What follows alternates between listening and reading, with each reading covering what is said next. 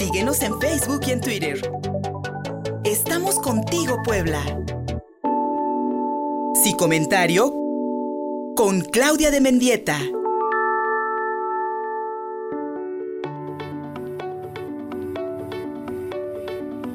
Aquí estamos contigo Puebla.mx, soy Luis Fernando Soto, estamos en la transmisión de prueba de Mi Radio 93.5 FM Somos Uno, en YouTube, en Facebook y en Twitter, todo lo encuentran como Contigo Puebla.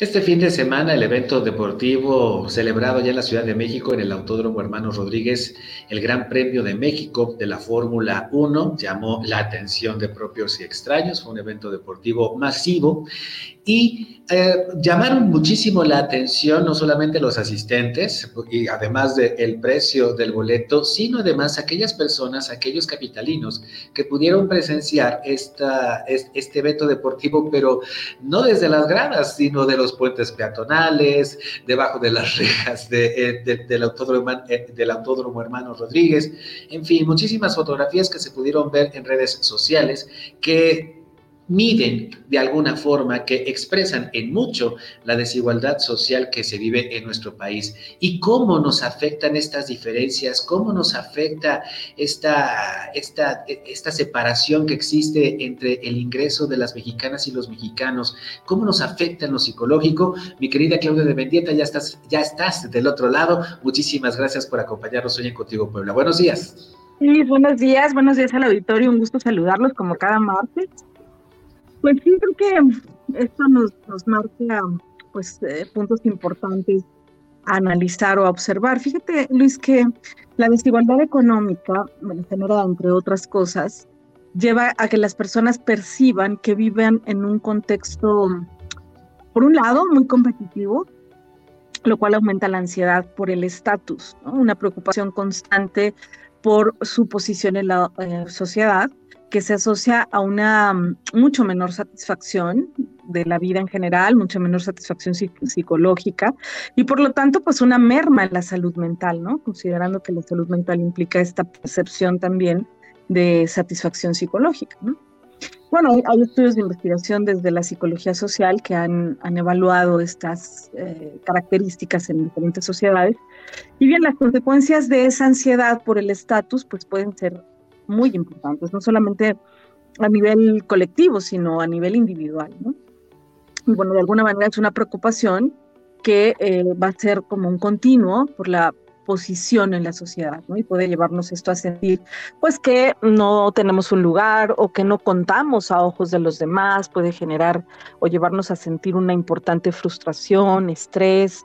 Eh, en, en, muchos contextos puede haber un menor rendimiento, por ejemplo, menor rendimiento académico o laboral, ¿no? O generar conductas de evitación, em, como el consumo de alcohol. Eh, no, no es casualidad que nuestro país es, un, es, uno de los países en el mundo con un alto consumo de alcohol, ¿no? Eh, y bueno, también puede generar participaciones menos como de, colectivas, como de conciencia social, sino generar comportamientos más egoístas, ¿no? Que finalmente creo que observamos este, este individualismo y estas, esta poca, a veces como solidaridad em, en algunos contextos sociales, ¿no? Esto que hemos hablado en muchos programas de cómo, pues como sociedad también a veces... Mm, nos comportamos de una manera en la que no colaboramos o no coadyuvamos a una mejoría eh, social, ¿no? En muchos sentidos, ¿no? Y bueno, algunas personas, ya en casos más extremos, digamos, pueden tener obsesión por su posición social, ¿no?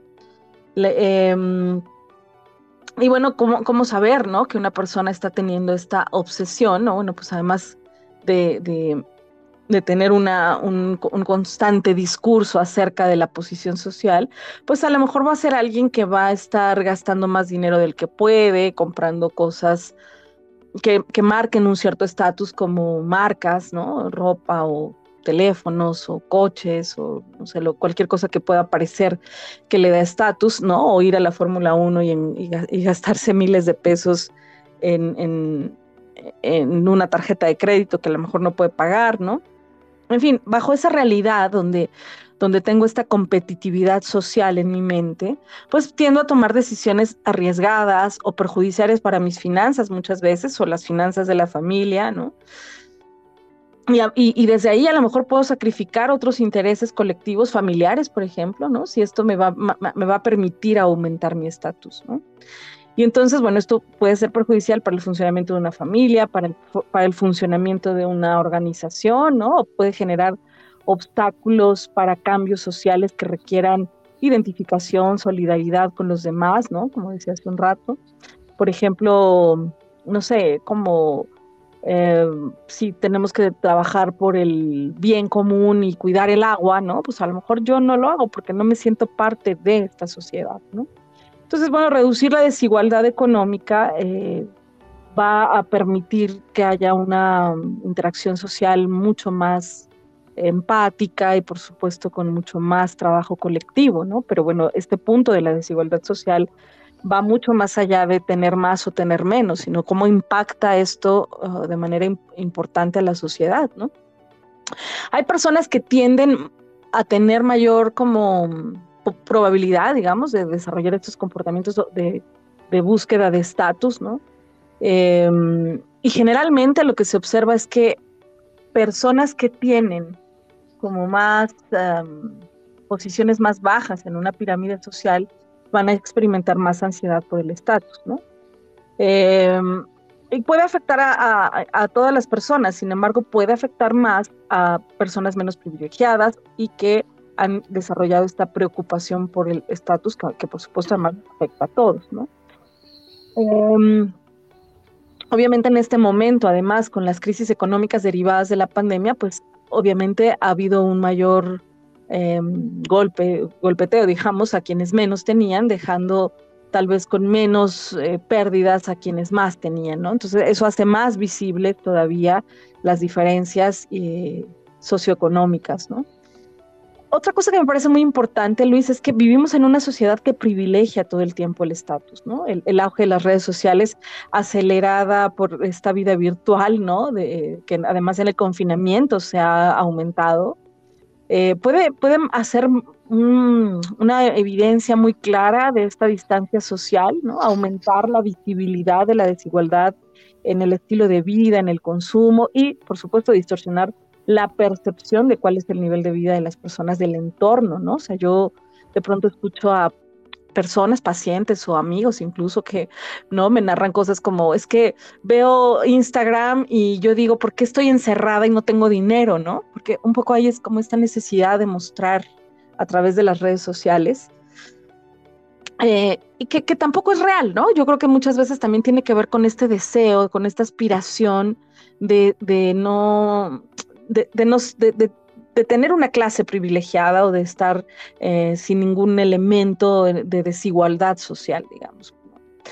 Y, qué tan real es, ¿no? Que todas las personas que publican en, sus redes sociales sus viajes y los restaurantes y lo que comen, ¿no? Y todo lo que hacen, es, tan, es realmente así para todos, ¿no? Habrá casos donde sí, pero seguramente casos donde no, y que está más relacionado con esta necesidad de posicionarme en un estatus social más alto y poder parecer como que no tengo ninguna mm, consecuencia o en mi persona no hay ninguna consecuencia de la desigualdad social, ¿no?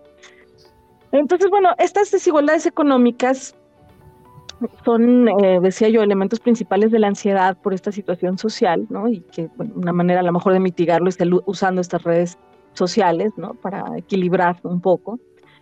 Pero bueno, no se trata solo de mejorar las condiciones de vida de quienes tienen menos recursos en el caso de, la desigualdad, ¿no? Sino también de poner límites a la concentración de la riqueza, que ese es un asunto pues más de corte político, ¿no? Pero a nivel individual, Luis, yo creo que también es importante que reflexionemos por qué me puede generar ansiedad la desigualdad social y por qué quiero hacer cosas que, que hacen los demás, ¿no? Yo, yo pondría ahí una pregunta en el aire, ¿no? Que eh, ¿cuánta gente de la gente que va a la Fórmula 1, y no es que yo tenga nada en contra de la Fórmula 1, ¿cuánta gente realmente que va y gasta tanto dinero? Porque además los boletos son muy caros, ¿no? Y todo el andamiaje ahí adentro tiene una, una, serie, una parafernalia muy particular. Realmente quiere estar ahí por per se, por estar ahí viendo una carrera, ¿no? O sea, o, también porque tiene mucho que ver con quiénes pueden ir, ¿no? Quiénes están ahí, quiénes, quiénes logran entrar y estar, ¿no? Y entonces de pronto a lo mejor ya ni siquiera sabemos si nos gusta ver correr autos per, se o si, o si eso tiene que ver con algo que deseamos tener desde otro lugar. Pero que lo mismo aplicaría para, para usar un teléfono de cierta marca o ropa de cierta marca o tener un auto de ciertas características o lo que sea, cualquier bien material o, la asistencia a, eventos sociales, que, que, más bien me parece que muchas veces, no quiero decir que en todos los casos, pero me parece que muchas veces está más relacionado con la necesidad del estatus.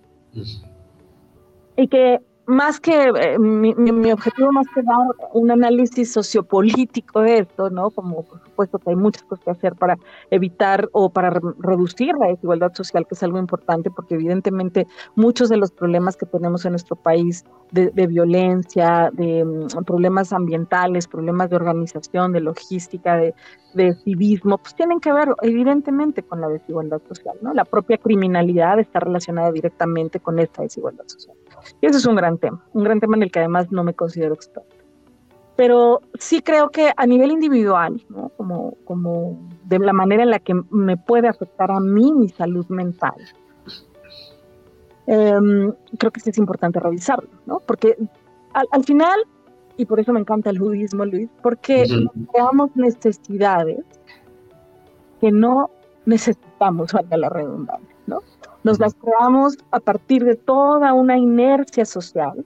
Y, ojo, fíjate, con esto no estoy queriendo decir que no valga la pena aspirar a más, tener más dinero, ganar mejor, vivir mejor, ¿no? Alimentarme mejor, vivir en una casa más confortable, tener un auto que no se me descomponga cada rato, tener que viajar en transporte público todo el tiempo, en fin, ¿no? O sea, el, el, deseo de, de, superación y de vivir mejor, con una mejor calidad de vida, eso es algo a lo que tenemos derecho todos los seres humanos y tendríamos que hacer, ¿no? Sin embargo, me estoy, me estoy refiriendo justo a esta ansiedad por el por el estatus social que muchas veces nos puede hacer perder la perspectiva, ¿no? De alguna manera. Em, la manera competitiva de relacionarme, la manera de querer tener cosas y endeudarme, la manera de, vestir de, mi forma de vestir o, las cosas que utilizo que a lo mejor han implicado una deuda o, o simplemente el no tener ahorros para poder hacerle frente a situaciones en la vida que sí sean emergentes, ¿no? Eh, y, y cómo esto además, ese es el frente, como que ese es el síntoma, la punta del iceberg, porque además en el fondo, ¿cómo está mi autoestima? ¿Qué cosas valoro de mi vida? ¿A qué cosas le doy peso? ¿Qué cosas son profundas para mí en realidad?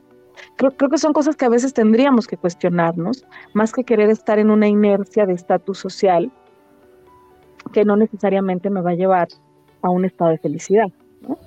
Y creo que de pronto eh, tendemos a confundir eso, como lo que me va a dar bienestar, placer y satisfacción. No necesariamente es el estatus social o las cosas a las que yo tenga acceso, económicas, materiales o físicas, ¿no? sino el sentido de la vida que, que, que yo le doy, ¿no? Lo que para mí tiene sentido, vivir acorde a mis valores. Pero a veces hay que replantearse los valores, incluso preguntarse si los valores bajo los que uno está viviendo son realmente los valores que quiere seguir, ¿no? O, o, son valores que están dentro de una inercia social en un contexto. Me parece muy importante eh, esta, observación de, de, esto que hablabas de la, de la Fórmula 1 porque bueno, creo que al final también somos todos los que generamos esto, ¿no? O sea, la, la, ley de la oferta y la demanda. No hay, no hay no hay oferta si no hay demanda, pero ¿por qué hay demanda? Porque hay necesidades psicológicas creadas, pienso yo. Efectivamente, muchas necesidades eh, creadas, mi querida Claudia de Mendieta, que el consumismo pues también va, va, formando en, nosotros este ideal de la recreación a partir del acceso que tengamos a distintos satisfactores. Y sin duda alguna en lo político, el gran problema de este país, mi querida Claudia de Mendieta, es la desigualdad, la pobreza. Y pues es entendible y sobre todo muy explicable que entre las personas se generen pues estos sentimientos de ansiedad, incluso de encono con aquellas clases privilegiadas, porque pues vamos, vamos resintiendo, vamos resintiendo estas desigualdades y vamos resintiendo sobre todo no tener acceso a los satisfactores pues que la humanidad ha creado. Un problema que en lo político, mi querida Claudia de Mendieta, por supuesto que nos afecta en lo personal, en lo psicológico y muchísimas gracias por estas recomendaciones. Yo creo que al saber cómo funciona la sociedad, podemos también mucho aliviar nuestras penurias para entender que no, no siempre es nuestra culpa, que a veces podemos trabajar mucho, mucho y no salir del atolladero porque las circunstancias, la estructura social y económica así lo plantea y es bueno conocerlo para entonces poder combatir en algo lo que nos produce en lo personal. Claudia de Mendieta, como siempre agradecidos amiga, ¿dónde te encontramos? Mi Twitter me encuentran como arroba Claudia Mendieta, también en mi Facebook me encuentran como Claudia Mendieta y a través de mi correo electrónico gmail.com. Muchísimas gracias Claudia, hasta la semana que viene. Recibe un abrazote. Gracias. Gracias. Pausa y seguimos contigo, Puebla, en la señal de prueba de mi radio 93.5 FM. Somos uno en YouTube, en Facebook y en Twitter.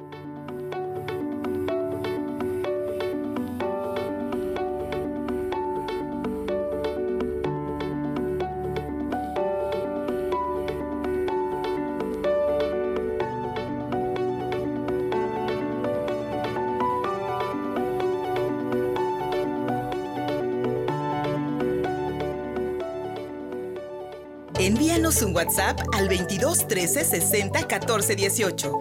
Estamos contigo, Puebla.